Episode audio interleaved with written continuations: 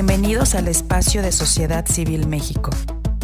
Hay una pregunta recurrente y hay mucha gente que siempre quiere saber de las personas que invitamos a los spaces, saber qué opinan sobre el tema de la revocación de mandato. Yo sé que eso es un tema que hay mucha gente que está esperando que tú, escuchar tu opinión, pero si quieres hacer un comentario antes de que empecemos a pasar micrófono a la audiencia. Eh, ¿Cómo no, sociedad? Eh, mm, a mí me parece que la revocación de mandato es una muy mala idea. Eh, es algo que no existe en los países democráticos, eh, se, existe en Ecuador, en Bolivia, en Venezuela.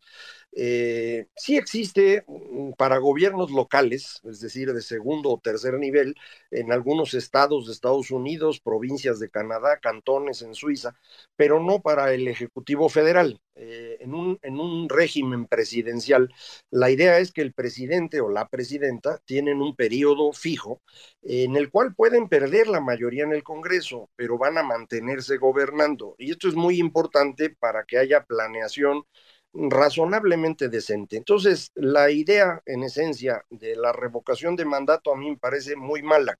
No es propia de la democracia liberal, es propia, si quieren ustedes, de una democracia directa, eh, de una democracia plebiscitaria, que en otras palabras es vil populismo.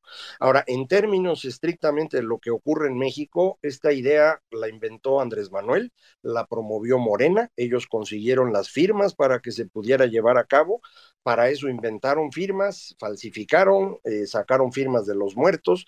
Entonces, en principio no suena muy bien. Legalmente, creo que esta revocación no aplicaría a López Obrador porque se aprueba después de que él ya fue presidente y esto permitiría que cualquier votante en México pudiera decir que se ampara porque él lo eligió para seis años y no hay razón para que le cambien la ley. Somos sociedad civil eh, México. además, se necesita el 40% del padrón, que según veía yo hoy en la mañana, representa 37 o 38 millones de votos. Muy poco probable que esto exista, yo diría imposible. Eh, suponiendo que pudiera llevarse a cabo eh, ¿qué, ¿qué, pasa si participan en esta revocación y no ganan? Es decir, si se ratifica que la gente quiere al López Obrador, pues nada más sirvieron para ayudar al López Obrador. Y si de puro milagro logran ganar, ¿qué ocurre? Pues no ocurre nada. Primero, López Obrador jamás ha perdido una elección. Si no la gana es porque se la robaron, así que eso mismo va a decir ahora.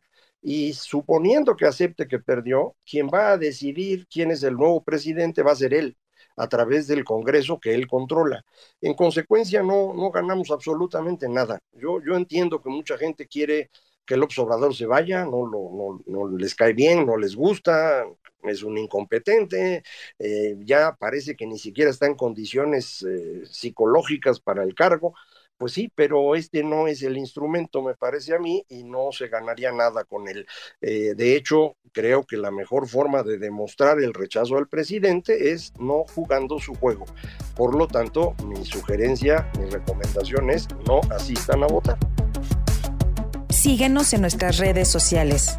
Estamos presentes en Twitter, Facebook, Instagram, TikTok y YouTube.